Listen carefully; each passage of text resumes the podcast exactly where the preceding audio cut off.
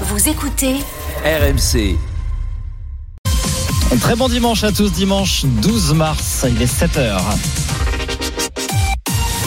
Votre journal sur RMC Solène Leroux, bonjour. Bonjour à tous. Une étape importante franchie. Salut Elisabeth Borne. Après le vote hier soir au Sénat de la réforme des retraites, prochaine étape, la commission paritaire mixte mercredi. C'est aussi le prochain jour de mobilisation contre ce projet, contestation qui se poursuit dans les raffineries et ça commence à se voir dans les stations-service. Le 15 de France a écrit l'une des plus belles pages de son histoire hier en écrasant l'Angleterre à domicile 53 à 10. Première victoire depuis 18 ans en terre anglaise.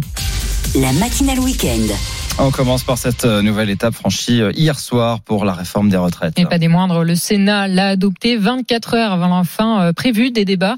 Le gouvernement entreaperçoit le bout du tunnel. La première ministre Elisabeth Borne se dit même convaincue qu'une majorité existe au Parlement pour adopter cette réforme. 70 amendements ont été retenus sur le millier déposé. Retour sur cette journée décisive avec Léna Marjac. Il était 23h30 Résultat du scrutin. quand le texte a été voté au Sénat. Pour 195 contre 112, le Sénat a adopté. avec 24 heures d'avance. Afin d'accélérer les débats, les républicains ont décidé de retirer un amendement emblématique, supprimant de ce fait plus de 200 sous-amendements qui étaient liés, ce que Bruno Retailleau, le président du groupe LR, n'a pas manqué de souligner. Nous avons voulu agir et cette réforme, nous l'avons voulu. Le vote de ce texte était nécessaire pour François Patria du groupe Renaissance. Aucun gouvernement ne reviendra sur ce texte comme ça a été fait par le passé. Dans la rue, les manifestants rencontrés quelques heures avant le vote redoutaient justement cette issue. C'est un peu la mort de la démocratie, même si on le savait depuis longtemps. Notre avis a pas l'air de compter. Il faut aussi que le gouvernement entende le peuple. Ce vote au Sénat, c'est un premier succès important pour le gouvernement, selon le politologue Bruno Cotresse. ça va envoyer un message que cette réforme n'est pas passée en force. Prochaine étape, 14 députés et sénateurs examineront le texte en commission mixte paritaire mercredi. Le député RN du Nord et vice-président de l'Assemblée nationale, Sébastien Chenu, déplore un Sénat très orienté à droite, ce qui a aidé ce scrutin. Moi, je regrette euh, le résultat de ce vote. Moi, je vous le disais tout à l'heure, je pense que c'est bien qu'il y ait eu un vote. Ça met chacun devant ses responsabilités. Je regrette évidemment euh, le résultat. Euh, au Sénat, il n'y a pas de Rassemblement national. Il n'y a pas de LFI d'ailleurs. C'est peut-être pour ça qu'il y a eu un vote ce soir, qu'il y a pu y avoir un vote. Mais ce soir, la seule chose qu'on peut noter, c'est que le projet de réforme des retraites passe parce que les LR sont allés porter les valises d'Emmanuel Macron euh, sur cette réforme des retraites. Et avant un vote crucial à l'Assemblée qui devrait intervenir jeudi, Stéphane Séjourné annonce dans le journal du dimanche qu'il n'est pas favorable au 49-3. Le chef du parti Renaissance assure que la réforme peut et doit avoir une majorité. En tout cas, les prochains jours seront absolument euh, décisifs. Ça va se passer du côté de l'Assemblée, la commission mixte paritaire, députés et sénateurs. Et ensuite, il va falloir un vote euh, à l'Assemblée. Y aura-t-il une majorité ou besoin du 49-3 On va en parler avec euh, l'invité du jour à 7h40. C'est Richard Ramos, député Modem du Loiret. Il fait partie des voix dissonantes dans la majorité. Il y a quelques semaines, il se disait pas certain de voter cette réforme. Je lui poserai la question va-t-il la voter Oui ou non? Alors que les syndicats appellent Emmanuel Macron à consulter le peuple, la mobilisation se poursuit sur le terrain, dans les raffineries notamment. Conséquence, près de 400 stations sont en rupture partielle, 77 totalement à sec. S'il est encore trop tôt hein, pour parler de pénurie à l'échelle nationale, les automobilistes redoutent déjà une nouvelle pénurie, Romain Poisson. Revivre la pénurie de carburant comme l'automne dernier. Non merci sans façon. J'ai très très mal vécu, on va dire ça comme ça. Mélissa est aide à domicile. Aujourd'hui, elle fait le plein d'essence en cas de nouvelle pénurie. Celle-là est souvent à sec. Ça commence à faire peur au final un peu. Alain, retraité, lui aussi est venu faire le plein. Moi, j'habite en fait euh, en bordure de forêt. Donc, si je suis sans essence, donc sans voiture, je suis bloqué chez moi. On peut manquer vite du nécessaire si la grève euh, dure très très longtemps. Dans sa station-service, Johan, un employé, observe tous les jours l'inquiétude des automobilistes en ce moment. Les gens font beaucoup plus la queue le matin, ils viennnous de plus en plus tôt. Au cas où des grèves, ils remplissent quelques bidons, des bidons de 10, 15, 30 litres. Pour l'instant, il n'y a pas de problème d'approvisionnement, mais sa direction a passé une consigne. On nous a demandé de bloquer les pompes un petit peu plus en avance. Qu'on aille toujours pour les services de police, pompiers et tout. Alors, pénurie ou pas, Alain, un automobiliste s'adaptera. La peur évite pas le danger. Hein. Il a la chance de connaître des petites stations-service toujours pleines de carburant. Dès qu'on connaît quelques petits endroits. Comme les cons champignons, ça Oui, c'est ça, c'est comme mais je vous dirai pas où sont. Un secret bien gardé, on le comprend. Cette image rare désormais que l'association Utopia 56 espère utile. Cet organisme d'aide aux personnes exilées a publié jeudi sur ses réseaux sociaux une vidéo. On y voit un CRS asperger de gaz lacrymogène les affaires de sans-abri et demandeurs d'asile à Paris. Utopia 56 va donc saisir l'IGPN, la police des polices, après avoir saisi la défenseur des droits. Écoutez son délégué général et cofondateur Yann Manzi. Ces images nous révoltent. Un agent de police va asperger du gaz lacrymo sur le matériel des exilés qui vivent à Stalingrad, tout simplement de façon à pouvoir faire en sorte qu'ils ne restent pas là. Quoi. Ces images montrent cette réalité que les exilés et les personnes à la rue nous remontent et pratiquement quotidiennement. En fait. Donc aujourd'hui, avoir l'image nous permet de dire euh, qu'est-ce que vous faites en fait? Et d'où viennent les ordres surtout, parce que ce policier euh, n'agit pas tout seul, hein, agit bien sûr avec la main du ministère de l'Intérieur qui lui ordonne de faire ça. Nous avons les images, nous allons faire notre travail, même si bien sûr euh, nous croyons au droit et nous essayons de le défendre. Nous savons bien sûr que l'IGPN euh, n'est ni plus ni moins qu'un organe de la police et qu'on n'a rien à attendre d'eux. Il est 7h06 sur euh, RMC. Les sports à présent et cette victoire historique du 15 de France. Il a tout simplement anéanti le 15 de la Rose hier. L'Angleterre battu à domicile 53 à 10 lors de la quatrième journée du tournoi. Destination, humiliation telle hein, que les supporters anglais ont quitté le stade de Twickenham avant même la fin euh, du match.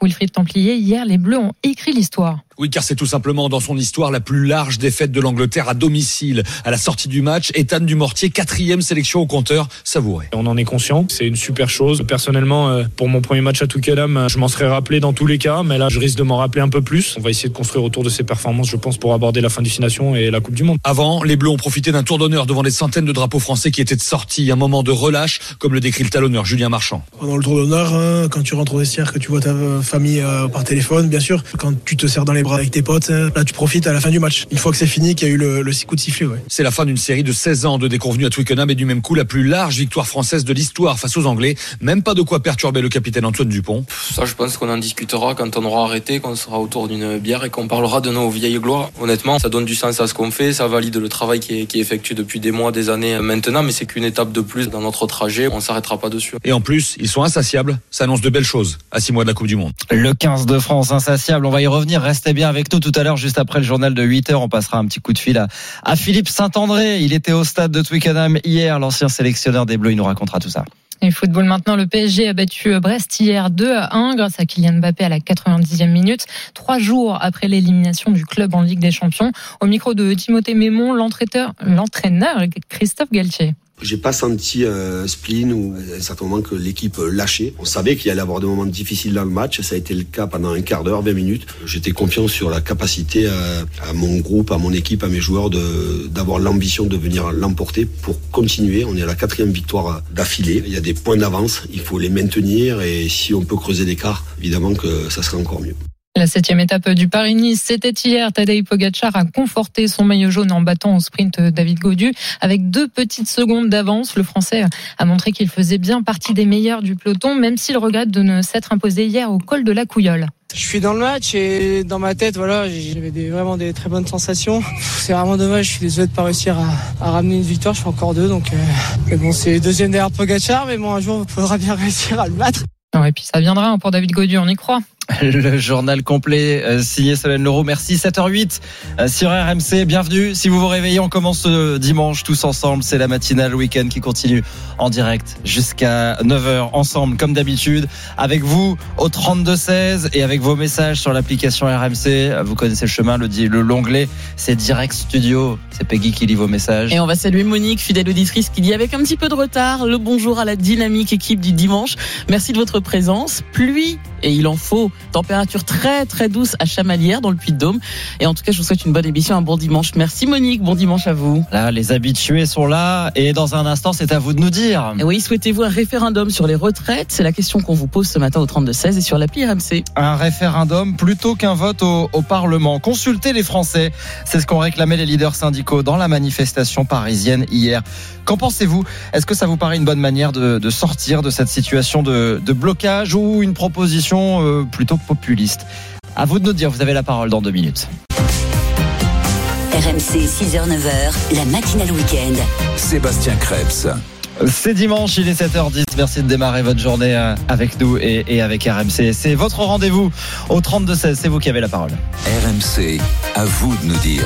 Bonjour Margot Bourdin. Bonjour Sébastien, bonjour Peggy. Bonjour Margot. Bonjour à tous. La question que nous posons aux auditeurs ce matin sur euh, les réseaux sociaux d'RMC et au 32-16, souhaitez-vous un référendum sur les retraites? Et on vous pose euh, la question parce que c'est très clairement ce que réclame l'intersyndicale au gouvernement, une consultation citoyenne organisée dans les plus brefs délais, puisqu'Emmanuel Macron ne recevra pas les syndicats, c'est ce qu'il leur a dit dans une lettre envoyée vendredi.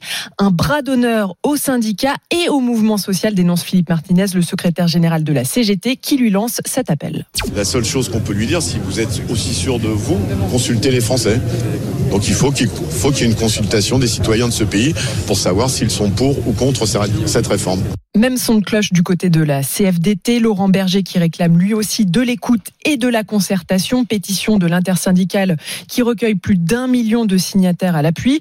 Mais chez les manifestants rencontrés hier, les avis sont plutôt partagés. Je pense qu'il le fera jamais de toute façon parce que euh, connaît déjà la réponse. Jusqu'à présent, c'est pas comme ça qu'il a fonctionné. Moi, je suis sûr que c'est un référendum, mais les gens, les Français contre cette réforme. S'il veut euh, être sûr de lui, ben, qu'il le prouve euh, par, par les urnes. C'est ça la démocratie aussi. Un vote, là, il n'a pas le choix en fait. Il sera obligé, je pense, de se plier sur ce qui, ce qui sortira des urnes. Il faudrait être courageux. Est-il courageux à ce point On verra. Je le souhaite. Voilà, les syndicats et les manifestants donc hier qui remettent sur le, le, le tapis le, cette idée d'un référendum qui pas, Margot, une idée tout à fait neuve. En oui, fait. oui, vous avez raison. Le, le, Rassemblement national et la gauche ont déjà formulé la même demande, rejetée par l'Assemblée nationale comme le Sénat. Mais c'est la première fois que l'intersyndicale défend vraiment cette solution. En janvier dernier, Philippe Martinez y était même plutôt opposé. C'est ce qu'il avait dit sur le plateau de nos confrères de BFM Télé, préférant une phase d'explication du texte, de négociation et de mobilisation. Changement de ton et de stratégie donc face à la détermination sans doute du gouvernement bien décidé à aller jusqu'au bout, face aussi à une mobilisation qui marque le pas. Septième journée de manifestation hier, moins importante. 368 000 manifestants dans tout le pays selon l'intérieur contre 1 300 000 trois jours plus tôt. C'est deux fois moins que samedi dernier. Voilà, en tout cas, côté gouvernement, euh, c'est non hein, pour un pour un référendum. Ça a été dit plusieurs fois. Euh, D'autant que la procédure parlementaire continue. Hein, euh, ça marche à vitesse accélérée. Oui, le Sénat a adopté le texte à 195 voix pour, 112 voix contre cette nuit et valide donc la réforme qui allonge de 62 à 64 ans l'âge de départ en retraite. Mercredi, c'est au tour de la commission mixte paritaire de se mettre au travail, commission composée par 7 députés et 7 sénateurs. Sur les 14, seuls 4 d'entre eux sont opposés à la réforme. Objectif de cette commission, arriver à une version unique du texte et obtenir un compromis entre les deux chambres. L'Assemblée nationale et le Sénat devront voter ensuite jeudi le texte. L'approbation par l'Assemblée est plus qu'incertaine puisque le gouvernement ne dispose que d'une majorité relative. Même si Elisabeth Borne en est convaincue, il existe une majorité au Parlement. C'est ce qu'elle a dit cette nuit. Voilà. Et il y a toujours l'option du 49.3 qui est, euh, qui est sur la table. Euh, à vous de nous dire, donc, êtes-vous favorable à un référendum sur les retraites? Eh bien, vous répondez oui ce matin à 77% à notre consultation RMC sur Twitter, comme Stéphanie qui veut un référendum et même une dissolution de l'Assemblée. Christian, lui, n'est pas du même avis. Les urnes ont déjà parlé lors de l'élection d'Emmanuel Macron. C'était dans son programme, dit-il. Voilà. Merci beaucoup, Margot. Ça fait débat. Ça fait débat. 77%, c'est quand même assez net hein, sur, euh, sur le compte Twitter d'RMC. Vous continuez évidemment à voter et on vous attend au, 32-16. Euh, Lionel est avec nous depuis la Gironde. Bonjour Lionel. Bonjour. Oui, bonjour l'équipe. Ça va bien ce matin? Oui, très bien. Bon, euh, référendum, vous dites oui, vous dites non? Ah, Il faut un référendum absolument quand il y a autant de Français qui sont contre. Par, pourquoi, pourquoi vous, Parce que le, finalement, on pourrait se dire le Parlement, il a été élu euh, démocratiquement. C'est aussi son rôle de faire la loi. S'il y a un vote au Parlement. Oui, mais on sait qu'il a été élu euh, démocratiquement, mais euh, comment dire, quand Macron est passé au pouvoir, on sait que c'était euh, une voix contre Le Pen. D'ailleurs, les syndicats et la gauche en général disaient que il va faire passer sa loi, mais on sera dans la rue pour, le, pour la contrer. Hmm. Mais on voit très bien qu'ils ne peuvent pas la contrer parce que Macron en haut méprise un peu les Français. Vous, vous, le, vous, vous, le prenez comme des gestes de, de, de mépris, le fait, euh, par exemple, cette fait, semaine mais je de. vous dire mieux, je le prends un mépris et comme si, euh, vous savez, quand on a un toutou, qu'il a bien travaillé, on lui fait une petite tape dessus. Et par exemple, quand il fait, euh, pour ceux qui ont commencé tôt, euh, la retraite à 63 ans, ben c'est bien, vous avez bien travaillé toute votre vie, vous nous avez bien rendu service, on vous fait une petite tape et vous partez à 63 ans, mais enfin on travaille quand même une année de plus. Donc les Français qui sont usés, qui sont un peu cassés, eux, ce qu'ils veulent, c'est partir à 62 ans. Hmm. Qu'est-ce que vous faites dans la vie, vous, Lionel? Moi, je suis transporteur à mon compte, donc je porte des charges lourdes Ouais. régulièrement et effectivement, j'ai pas envie de partir du tout à 64 ans. Donc il y a cet aspect euh, pénibilité, euh, bien sûr, et vous dites aujourd'hui, bah, il faut retourner devant les Français pour euh, valider cette réforme. Restez avec nous, euh, Lionel, parce que vous allez pouvoir échanger avec Anne, euh, qui nous appelle de Paris. Bonjour Anne. Bonjour Anne. Oui, bonjour tout le monde. Ça va, vous avez l'air- vous avez l'air en pleine forme, dites-moi, 7h16. Oui, oui, oui, oui, oui. Bah, surtout, enfin, tout à l'heure, j'avais même parlé aussi, enfin, euh, directement à Nicolas de, de l'histoire des Au poubelles standard aussi. Donc, euh, Ah oui, alors oui, j'avais expliqué. à Paris, Oui, vous bah, êtes touché. Je, Hmm. je me lève plutôt tôt. L'avenir appartient à ceux qui se lèvent tôt. Donc, euh, voilà. Qu'est-ce que vous pensez de cette idée de, bah, de retourner finalement devant les Français pour sortir de cette situation de blocage? On met tout Alors, sur la pas table, tout, on demande je aux suis pas du Français tout de trancher. d'accord avec ce, euh, avec monsieur euh, d'avant là. Euh, pas du tout. Je suis contre le référendum, bien sûr, parce que euh, Demos Kratos, c'est gouvernement par le peuple, mais c'est une démocratie participative. Euh, J'ai l'impression que les Français le savent. Enfin, ceux qui ceux qui manifestent, parce que euh, ça, il y a quand même de moins en moins de gens qui manifestent. On n'entend que évidemment ceux qui sont pas contents, mais euh, donc, euh, euh, c'est une démocratie participative. On l'a, on a élu le président Macron, euh, que le monsieur le veuille ou non, on l'a élu, et euh, on va pas tout. Dans, ah, vous vous rendez compte On élit quelqu'un. Il a dit, c'était prévu au programme qu'il fasse quelque chose, donc euh, il n'y a aucune raison qu'il ne le fasse pas. Mais vous Et savez, dire, Anne, que, j'ai que entendu- beaucoup de gens, euh, beaucoup de gens le, le disent, euh, notamment des gens qui, qui n'avaient pas de candidat puisque ils sont plutôt d'une sensibilité de gauche, se sont un peu forcé la main pour voter euh, Macron, pour ne pas voter Marine Le Pen. Oui, c'est vrai, c'est vrai, mais bon, c'est lui qui a été élu, donc euh, évidemment, ça fait un peu tiers, tiers, tiers, donc c'est compliqué. Mais si vous voulez, j'ai entendu des journalistes de l'étranger, de l'Allemagne, de l'Angleterre, de l'Italie, de l'Espagne, ils sont tous mais complètement atterrés que les Français râlent sans arrêt. On leur demande de travailler deux ans de plus. En Espagne, ça va être Alors qu'eux le 67 font déjà. Je voudrais répondre à Anne à ce propos-là. Allez-y, Lionel. Oui. Je voudrais dire euh, bonjour Anne. Euh, je voudrais dire parce que j'en- j'entends régulièrement dire oui mais vous savez dans les autres pays ils travaillent plus. Mais je vous rappelle une chose aux Français c'est que nous nous sommes les irréductibles gaulois d'ailleurs Monsieur Macron l'a dit lui-même. Ah ben oui, Et c'est oui. pas parce que les autres travaillent plus que nous nous devons aussi travailler plus. Ah bah si, si, si, on est obligé de se comparer, monsieur. On, on ne peut pas faire autrement. C'est c'est Mais pas on possible. peut faire autrement. Ben, par exemple, Mais qu'ils fassent un référendum en mettant euh, le choix. Où est-ce que vous Ah voulez oui, travailler alors, jusqu'à mais- 64 ans ou une heure mais- de mais- plus mais- par mais- mais semaine ou annuler les 35 heures Mais, aussi, mais pourquoi, mais pourquoi les éboueurs français, euh, ils, ils auraient par exemple, ils auraient plus de mal que les éboueurs allemands ou espagnols? Écoutez, faut quand même être réaliste. Bah là, les, les Gaulois réfractaires, euh, Anne, mais Lionel assume. Ah, Lionel assume, on l'a bien compris. Les Gaulois réfractaires, euh, on n'est pas obligé de faire comme euh, comme les pays euh, euh, voisins, effectivement. Anne, vous faites quoi vous dans la vie? Alors moi, je viens d'être en retraite euh, il y, a, il y a six mois et je- j'avais précisé à Nicolas que moi, je voulais rester et je n'ai ah, pas Vous pu vouliez rester. travailler plus longtemps? Ah, Ah oui, je voulais travailler plus longtemps et vraiment j'ai les boules parce que j'avais pas toutes mes annuités. Qu'est-ce que vous faisiez? Ben, dans un bureau, hein, je, moi, je, je suis pas, je transportais pas des choses, hein, bien entendu, mais euh, je, moi, je voulais rester parce que mon travail m'intéressait et euh, vraiment, je, j'aurais, j'aurais vraiment aimé rester, ne, ne serait-ce que. Et je vous aviez l'âge de partir en fait et on vous a demandé de partir c'est ça. D'accord. Voilà, voilà. Je suis allée jusqu'au bout, jusqu'au bout, jusqu'au bout. Donc, bien au-delà de 64 ans, je précise à Monsieur Lionel, bien au-delà. Donc, voilà. Euh, mais ça, ça m'agace, hein, franchement. Euh, On va pas vous mettre d'accord de toute façon, euh, tous les deux, mais merci d'avoir euh, débattu euh, sur RMC euh, ce matin. Anne, vous savez quoi? Profitez de votre retraite. Euh, Et puis gardez votre énergie voilà. parce que vous êtes Et puis incroyable. nous, on travaille pour, euh, pour la payer. Donc voilà, c'est comme ça. On va travailler plus longtemps. Euh, merci Anne et Lionel. Merci à, à tous les deux. Et le débat continue évidemment au, au 32-16. Il est presque 7h20. À suivre dans la matinale week-end. Dans un instant, un tout autre sujet, on va parler des maisons qui se fissurent à cause de la sécheresse. Le risque concerne de plus en plus de régions. Oui, on l'a vu, la sécheresse touche maintenant la France, même euh, l'hiver. Ça pose de vraies questions sur la stabilité de nos maisons. Vous allez voir que dans certaines villes, la totalité parfois des constructions est à risque. C'est Marie Cœur de Roy qui a pu accéder à une carte très précise. Elle va tout nous expliquer dans une minute. Le coup de main IMO à suivre sur RMC. RMC, la matinale week-end. Soyez tous les bienvenus. Très bon réveil en ce dimanche matin, 7h21.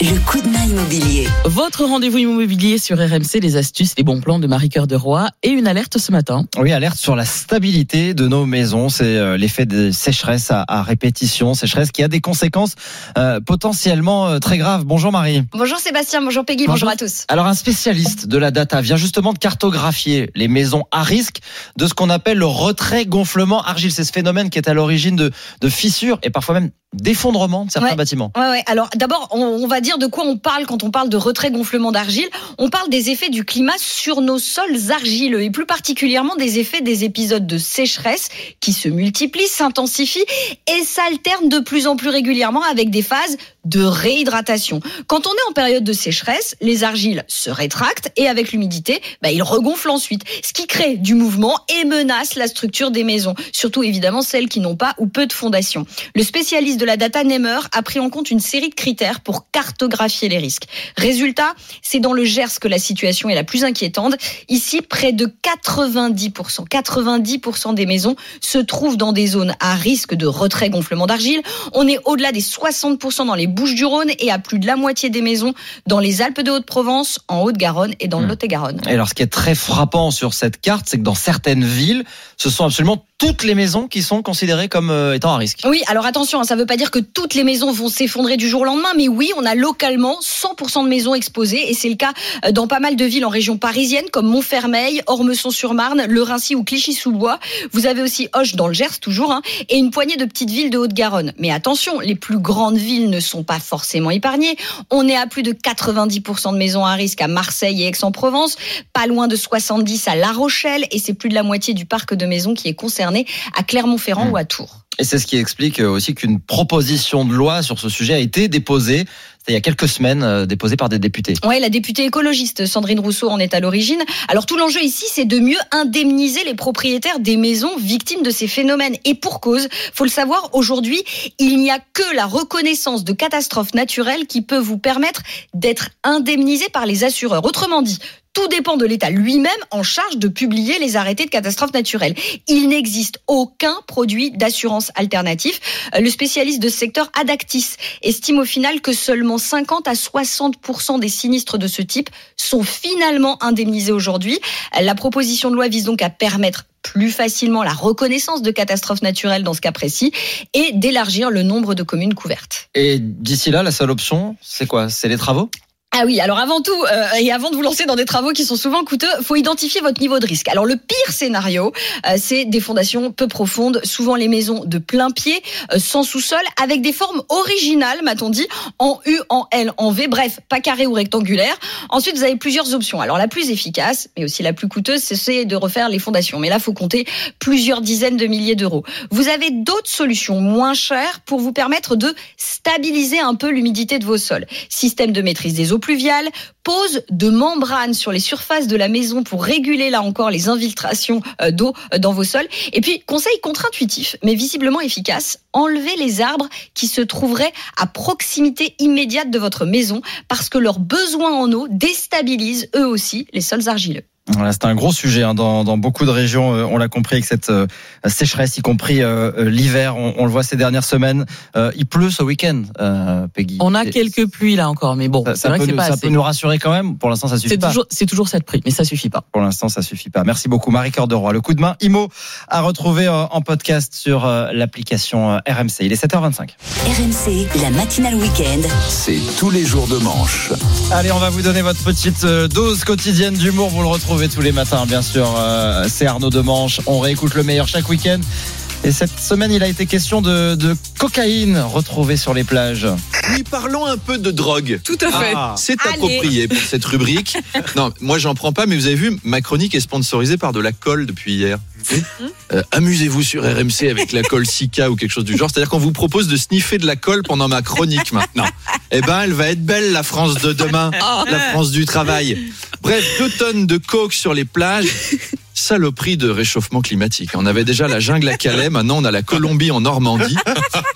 Et autant le saumon fumé c'est bon, autant le cabillaud cocaïné, je sais pas quel goût ça peut avoir. Oh, je sais pas, ça se tente. Ouais, j'espère qu'ils le serviront pas dans les EHPAD, mais ça peut se tenter. Euh, Il doit en rester un paquet au fond de l'eau de la coke, hein, pour qu'il y en ait sur le littoral. Ça doit être la fête là-dessous. hein. Sous l'océan de Disney, c'est un documentaire. Sous l'océan, sous l'océan. Chanson de drogué quand même. Vous vous souvenez de l'orque qui remontait la Seine Il allait juste chercher à Stalingrad sa dose. J'ai deux théories pour ça. Soit l'entourage de Ah. Pierre Palmade a tout balancé dans la Seine. Ah oui. C'est une bonne C'est une théorie. piste. Soit une âme charitable a envoyé de la, gro- de la drogue aux habitants de Cherbourg pour qu'ils tiennent le coup. Je sais pas si vous avez déjà été à Cherbourg en février. Moi, oui. Faut au moins ça pour tenir. D'ailleurs, j'ai des contacts dans la région car je vais vous avouer, je, je suis à moitié originaire de La Hague. Ah. Je connais très bien le coin. Et l'Office du tourisme du Cotentin m'a d'ailleurs demandé de vous passer un message. Eh salut les Parisiens Envie de vous éclater? Venez dans la Manche, venez dans la Hague, venez dans le Cotentin Oui Depuis dix jours, la fréquentation des plages n'a jamais été aussi forte et draine une population festive, jeune, because Cherbourg is a new Saint-Barth. Les gens se baignent dans la Manche actuellement, alors qu'on est en mars. Hein. Donc c'est tout ce qu'ils ont pris pour y arriver. Chez nous, la mer, c'est comme la drogue. Une fois dedans, elle Alors venez faire du chemsex avec des crabes, laissez tomber la pêche à la coque et venez jouer à la pêche à la coke. Ah bah on a même reçu un coup de fil de Thierry Frémaux, il veut organiser le festival de Cannes chez nous, tellement c'est approprié. Venez en profiter Bon, je suis pas sûr que ce soit légal leur spot, mais ils avaient l'air d'y tenir, alors je le fais. Et à demain Arnaud Demange qu'on retrouvera justement demain matin en direct 7h20 8h20 dans euh, Apolline matin et quand vous voulez sur euh, l'appli RMC en podcast. Dans un instant, la météo et le journal de 7h30. C'est dimanche, très bon réveil à tous avec RMC. Il est 7h30. Un nouveau journal avec Stéphanie Rock. Bonjour Stéphanie. Bonjour Sébastien, bonjour à tous. La réforme des retraites, le Sénat dit oui, le texte a été voté dans la soirée. Dans le même temps, septième journée de mobilisation, des manifestants moins nombreux dans les rues, mais une nouvelle journée d'action est prévue mercredi prochain. Et puis, l'exploit en rugby. L'équipe de France atomise l'Angleterre chez elle, à Twickenham. 53 à 10 53 à 10 Victoire historique de l'équipe de France En Angleterre, on a mis fin à 16 ans de disette, de déconvenue Et on inflige historiquement la plus large défaite de l'Angleterre Ici à Twickenham Victoire des Bleus, 53 à 10 Et voilà, tout est dit. C'était hier soir sur euh, RMC. Vous l'avez suivi euh, en direct, cette démonstration de force des rugbymen français en Angleterre. Et le résultat, un 53 à 10, vous l'avez compris, cet essai. Certains osent le terme de correction, et c'en était une. 16 ans que les Bleus n'avaient plus gagné dans l'arène anglaise de Twickenham, alors imaginez la joie des supporters après la rencontre. Content d'avoir été dans le stade. On a chambré un petit peu les Anglais, ça fait partie du jeu. Exceptionnel, exceptionnel. Euh, on réagissait à chaque essai, c'était intense. Franchement, ce qui était dingue, c'est qu'il y avait un silence à Twickenham. On a éteint les Anglais. Ça fait plaisir de venir ici et de marquer le territoire. Il faut venir, il faut euh, savoir redonner aux Anglais ce qu'ils nous ont donné, il faut, il faut les récompenser. Et, et- et on les a marqués, on les a ferrés et, et c'était- ça faisait plaisir. Dans l'autre match de cette quatrième journée du tournoi Destination, le pays de Galles a battu l'Italie 29-17 avec le point du bonus offensif en prime. À 16h, l'Irlande, toujours leader du classement, se déplace en Écosse. Autre arène, plus politique, celle-là, celle du Sénat qui a voté euh, dans la soirée le texte de la réforme des retraites. Votant 344, exprimé 307, pour 195, contre 112, le Sénat a adopté. C'était peu avant minuit, un vote sans surprise, puisque le gouvernement avait enclenché le 44-3 qui permet aux sénateurs de voter l'ensemble du texte sans les très nombreux amendements déposés par l'opposition. Soulagement donc dans les rangs du gouvernement. Olivier Dussopt, le ministre du Travail, espère à présent rallier l'ensemble des, parlementaires euh, LR. Je suis convaincu que nous pourrons former une majorité pour qu'il soit voté par l'Assemblée et par le Sénat si la, la commission mixte paritaire a des conclusions qui soient positives. Au Sénat, nous avons euh, travaillé avec tous les groupes qui le souhaitaient. Et il y a un certain nombre d'amendements, de modifications que souhaitait le groupe des Républicains, auxquels nous avons accédé. Sur les mères de famille, je l'ai dit, sur la question de la lutte contre la fraude, sur euh, la prise en compte euh, du travail des seniors. Nous allons continuer à discuter avec un objectif, c'est qu'il y ait une majorité dans les deux chambres. Elisabeth Borne, la première ministre, a estimé qu'une étape importante a été franchie. Il existe une majorité au Parlement pour voter ce texte. Fin de citation. Et si ce n'était finalement pas le cas, reste encore l'arme ultime prévue par la Constitution, le 49-3. Laurent Berger, leader de la CFDT, prévient dans les colonnes du journal du dimanche, ce serait un vice démocratique incroyable et dangereux.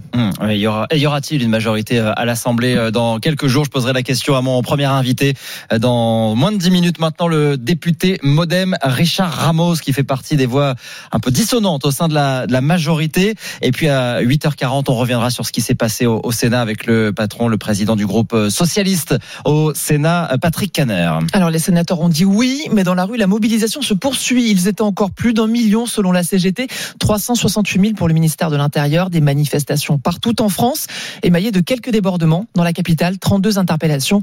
Alfred Orange s'était glissé dans le cortège parisien. À en croire Jacques, graphiste venu manifester, cette colère résulte d'une même frustration, celle de n'avoir pas vu les mobilisations peser dans le débat jusque-là. À vrai dire, euh, il y a quelques temps, j'étais franchement pour les mobilisations bon enfant, mais on peut constater que ça avance pas à grand chose là ces derniers temps. J'ai l'impression que personne nous écoute, jamais. Sur le parcours, des feux de poubelle, des vitrines aussi brisées à coups de marteau sous l'œil inquiet de Sophie. Vous avez vu qui cassait là devant? Cette enseignante reste sensible à l'image que doivent renvoyer ces manifestations. Je trouve ça dommage. C'est vrai que ça casse le message. Quoi. Parce qu'on est là quand même, bon enfant, euh, pour crier notre ras-le-bol. Mais pour Carole, qui est de toutes les mobilisations depuis le début, la violence n'est qu'une question de point de vue. La violence, ça vient pas de nous. La violence, c'est nous qui la subissons par tout ce qu'on nous impose. Bosser deux ans de plus. Moi, je suis auxiliaire de puriculture en crèche. Je vais pas bosser jusqu'à 64 ans avec les petits. Je pourrais pas. Donc oui, on est dans la rue et si on nous entend pas, bah oui, on va parler un peu plus fort et on ira un peu plus fort à chaque fois. Elle a déjà pris rendez-vous mercredi pour retourner en manifestation avec ses collègues. Un reportage d'Alfred Orange. Et puis cette question euh, dans l'actualité euh, ce matin, euh, va-t-il falloir rationner l'eau? Les chiffres sont alarmants. 80% des nappes phréatiques étaient touchées en février par une pénurie d'eau. Le plan sobriété du ministre de la Transition écologique, Christophe Béchu, est attendu dans quelques jours. Un plan qui comportera une cinquantaine de mesures. Mais pour le climatologue Hervé Letreux, il va falloir apprendre à vivre avec des épisodes de sécheresse plus marqués On est face à des, des situations maintenant qui sont de plus en plus graves et qui se manifestent de manière toujours plus forte un peu partout sur la planète et fortement aussi dans, dans nos paysages chez nous. Il y a toujours eu des situations anormales, mais elles sont beaucoup plus nombreuses qu'autrefois. Et, et, donc on sait que les, les changements sont, sont là. Ils, ils, sont, ils sont là, ils vont se répéter. Comment se prévenir de, de tout ce qui peut se produire aujourd'hui et qui sont des choses qu'on ne comprend pas en fait toujours complètement, mais qui sont là et dont c'est qui seront là pendant très longtemps. On ne sait pas ce qui va se passer dans dix jours, mais on sait ce qui se passera dans, dans quelques années en fait. Six départements sont toujours en alerte sécheresse. Il y a d'ailleurs eu une vingtaine de départs de feu ces dernières 48 heures, notamment dans le sud de la France, attisés par des vents violents, fait rarissime normalement pour un mois de mars. Il est 7h36 sur RMC, on passe au football et le cœur n'y est pas hein, au Paris Saint-Germain. Les Parisiens ont battu Brest hier 2-1 après l'élimination en Ligue des Champions cette semaine, une victoire à l'arraché obtenue grâce à Kylian Mbappé dans les toutes dernières secondes, sans réelle joie. Timothée Mémon. Si Brest a crânement joué son jeu, Paris a clairement traîné un mal-être que l'on ne peut dissocier à la récente élimination européenne. Un constat que Christophe Galtier admettait à demi-mot. Le lendemain de Munich, évidemment que c'était difficile. Nous avons voyagé jeudi, c'était difficile. Vendredi, les joueurs ont beaucoup parlé entre eux. Aujourd'hui, dans le voyage, j'ai senti qu'il y avait euh, de la concentration, une envie euh, de venir chercher une victoire après cette immense déception. Finalement vainqueur grâce à un but de Kylian Mbappé en toute fin de match, le PSG gagne sans la manière et peut-être sans même y avoir le cœur. Pour Carlos Soler, buteur hier, la déception de Munich restait très fraîche. Il s'est passé très peu de temps. C'est normal que l'équipe soit toujours triste. On voulait passer en quart de finale, mais ça ne s'est pas fait. On aurait aimé aujourd'hui obtenir la victoire plus facilement et plus largement. Paris, qui compte à présent 11 points d'avance sur Marseille, va devoir trouver le remède pour aller chercher un titre qui leur semble promis, mais avec enthousiasme Dans l'autre rencontre de cette 27e journée de Ligue 1, Rennes fait du surplace à Auxerre 0-0. Sept matchs sont au programme aujourd'hui. Clermont-Lens, Monaco-Reims ou encore Marseille-Strasbourg en clôture. Les Marseillais, sèchement battus par le PSG en championnat, éliminés par Annecy en Coupe de France. Igor Tudor sait qu'à l'OM, la pression fait partie du quotidien. Chaque match avec l'OM est un match spécial. C'est une responsabilité, un maillot prestigieux. Mais il faut avoir les épaules larges pour le porter. C'est stimulant car c'est un club très supporté partout en France. Cette équipe a la mentalité pour en faire quelque chose de positif. Mais c'est vrai qu'au Vélodrome, l'attente est importante. Marseille-Strasbourg, coup d'envoi 20h45 sur RMC. Et puis un mot de Karim Benzema. Il avait réagi hier au propos de Didier Deschamps. Le sélectionneur des Bleus dans les colonnes du Parisien revenait sur la blessure et le départ précipité de l'attaquant français pendant la Coupe du Monde. Sur ses réseaux sociaux, Benzema le traitait de menteur. Il en a rajouté une couche en précisant sur Instagram qu'il allait devoir s'expliquer. La polémique Deschamps-Benzema est donc loin d'être éteinte. De la boxe pour finir, Tony Yoka battu euh, au point par Carlos Takam. Il était revanchard Tony Yoka après sa défaite sur le ring l'an passé, mais hier au Zénith de Paris, le Français a encore perdu au point. Une deuxième défaite consécutive chez les pros. Les championnats du monde s'éloignent. Morgan Maury. Carlos Takam est un gardien de la porte, l'homme qui permet d'accéder au grand combat. Hier soir, Tony Yoka est resté bloqué sur le seuil.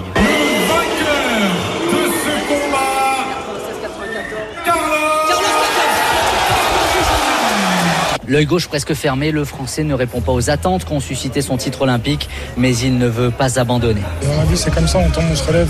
Euh, je me suis relevé de la défaite de l'année dernière qui a été beaucoup plus dure euh, psychologiquement. Là, cette année, euh, c'est une défaite. Il faut que je reparte travailler encore. Comme ça, c'est c'est pas la fin. Après avoir matraqué Yoka pendant 10 rounds, Carlos Takam a rendu hommage à son ancien partenaire d'entraînement.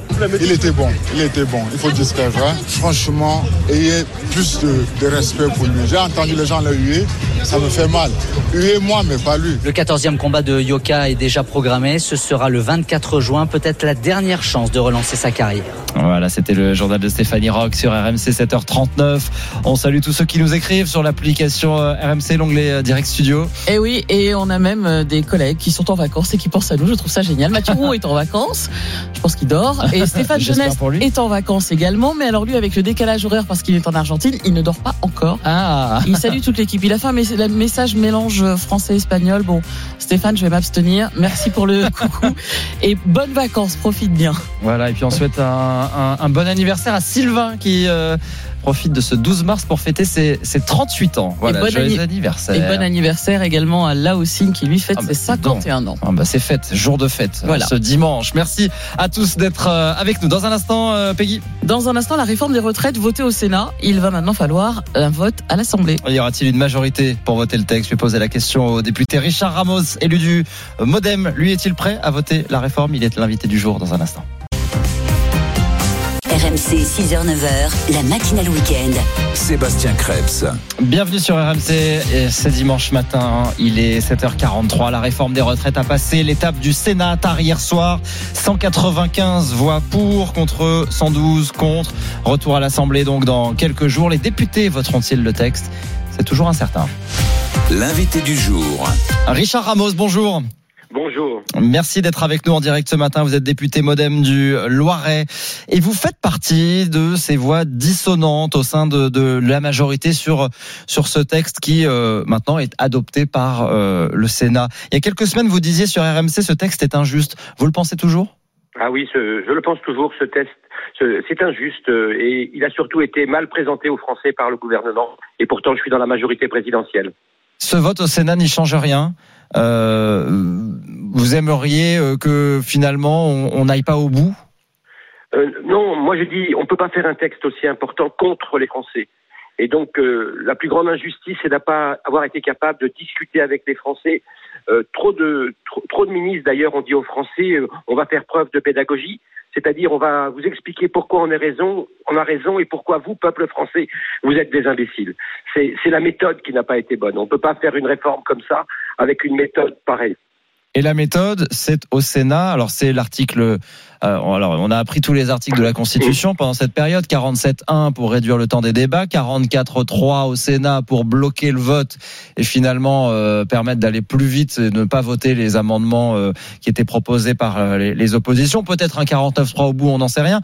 Ça commence à faire beaucoup, non? Est-ce que c'est c'est au forceps qu'elle passe cette, euh, cette, cette réforme? Est-ce que vous est-ce que vous Oui. contestez aussi la méthode euh, parlementaire? Non, non, je conteste pas la méthode parlementaire. La méthode parlementaire, elle est ce qu'elle est. Euh, Les oppositions n'ont fait que de l'obstruction. À l'Assemblée nationale, la LFI de Mélenchon, euh, sur euh, un petit tweet de M. Mélenchon, on fait que de l'instruc- que de l'obstruction. Ça a été le cas de la gauche euh, au, au Parlement, non, au, au Sénat. Non, ce que je reproche, c'est qu'on n'a pas été capable de mailler avec le peuple français. C'est-à-dire que on s'est dit, et les technocrates se sont dit, bah, de toute façon, c'est pas grave, ça passera en force et après ça passera. Eh bien, non, ça va pas passer. Va pas dans le peuple français. Euh, la, technique parlementaire, finalement, c'est qu'un outil, il est démocratique. Ce qui ne va pas, c'est cette incapacité qu'a eu certaines, et, notamment certains ministres, à mailler avec le peuple français. On ne peut pas faire contre le peuple français.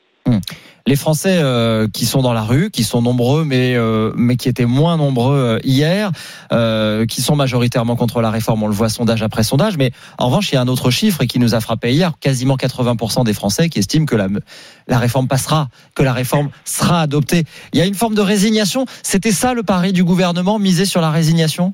Oui, je pense qu'il y avait des, euh, ce que j'appelle des technocrates, on a apprécié quand je les ai appelés des têtes d'œuf, mais c'est comme ça qu'on les appelle à la campagne. Moi, je suis un élu rural, euh, qui pense euh, c'est un mauvais moment à passer. Et puis finalement, comme le, comme le reste, ça passera. Non, ça passera pas.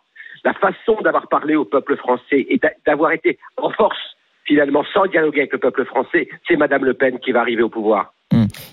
Vous diriez qu'il y a une forme de, parce que c'est ce que disent certains, disent certains interlocuteurs de gauche ou, certains syndicalistes, qu'il y a une forme de déni quand on entend les ministres s'exprimer, euh, quand on entend la majorité s'exprimer, quand on, quand on entend le débat a eu lieu, le texte a évolué, les syndicats ont été entendus.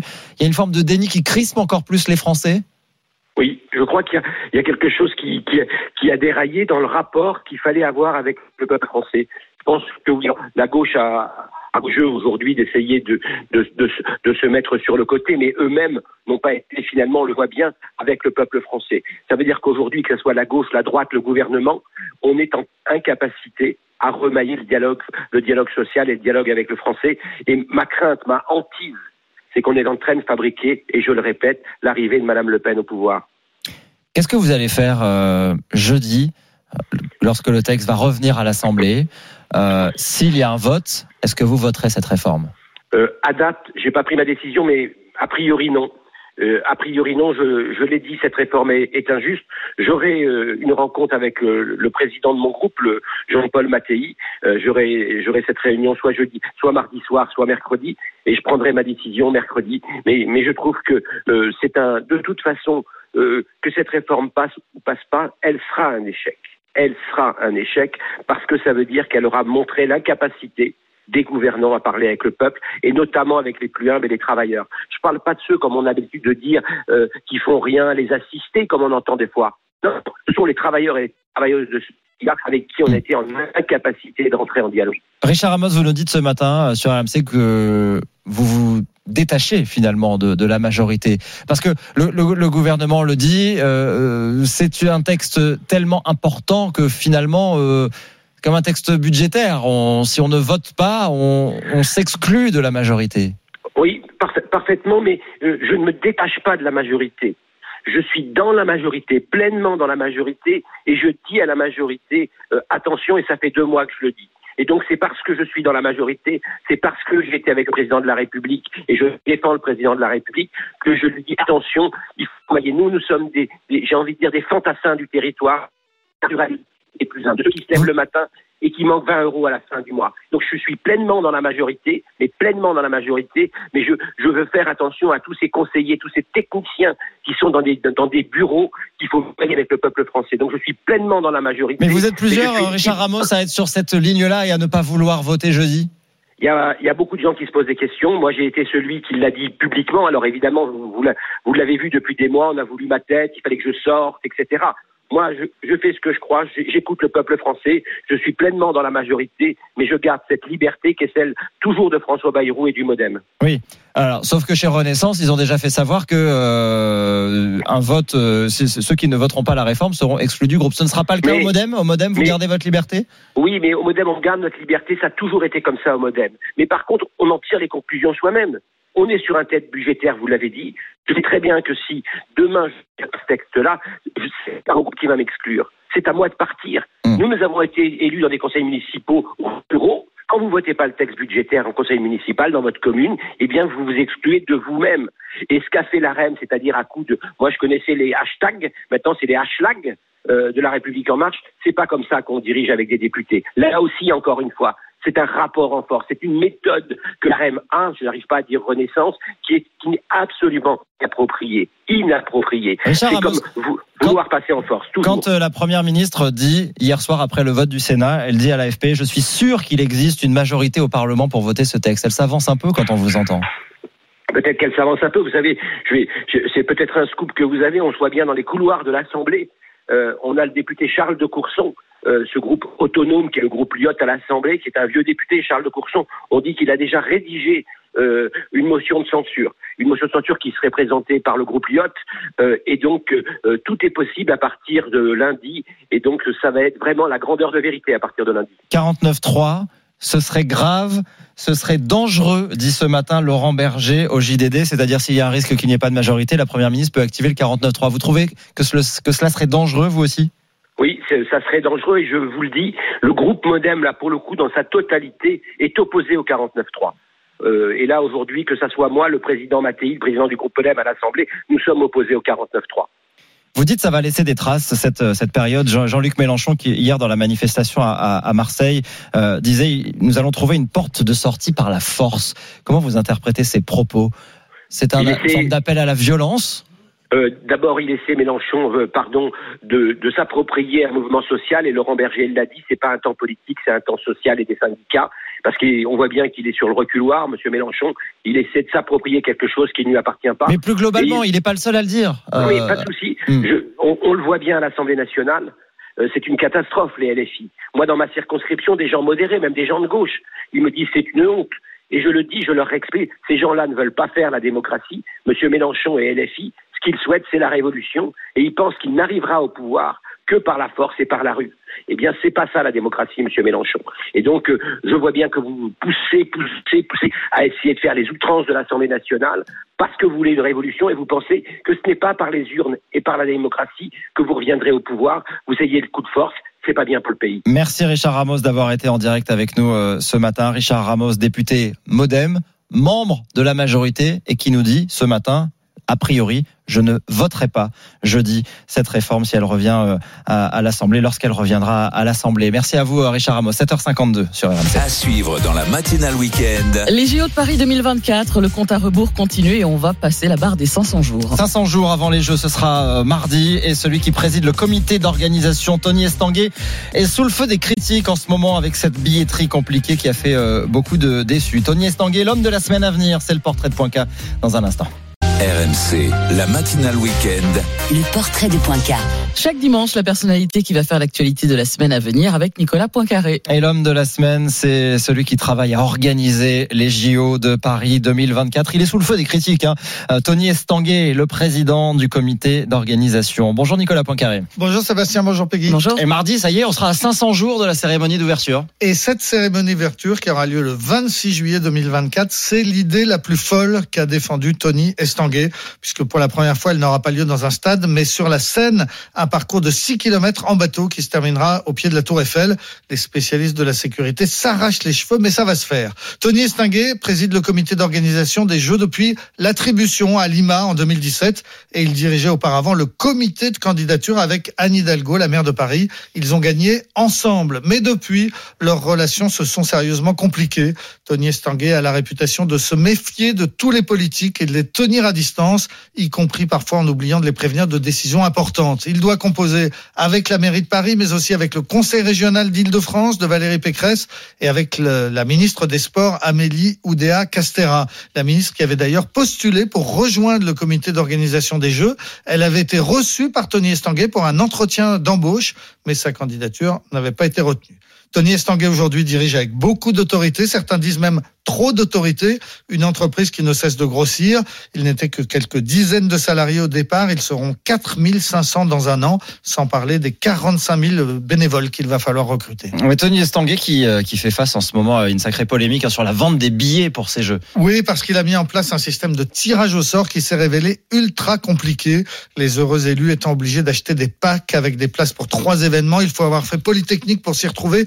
et les prix sont bien plus élevés qu'espérés. Ils peuvent atteindre 1000 euros pour la finale du 100 mètres ou même 2700 euros pour les meilleures places de la cérémonie d'ouverture qui seront bientôt mises en vente. Tony Estanguet répond qu'il y aura un million de places, un million et demi même de places à, à 24 euros seulement, même si ces billets-là sont surtout réservés aux collectivités locales. En attendant, l'ancien champion de canoë, qui est le seul athlète français à avoir remporté trois médailles d'or sur trois JO différents, eh bien l'ancien athlète entre dans la dernière ligne droite. Il a 500 jours pour réussir son pari, des jeux spectaculaires et populaires, une fête que Paris attendait depuis 1924. À la fête des JO de Paris euh, 2024 dans, dans 500 jours maintenant. Euh, journée spéciale mardi euh, sur RMC pour euh, ce cap des, des 500 jours. RMC qui, je vous le rappelle, sera radio officielle euh, des Jeux de, Paris 2024. Merci beaucoup. Nicolas Poincaré, le portrait à retrouver euh, en podcast sur l'application RMC. Dans un instant, la météo et le journal de 8 heures. RMC jusqu'à 9h. La matinale week-end.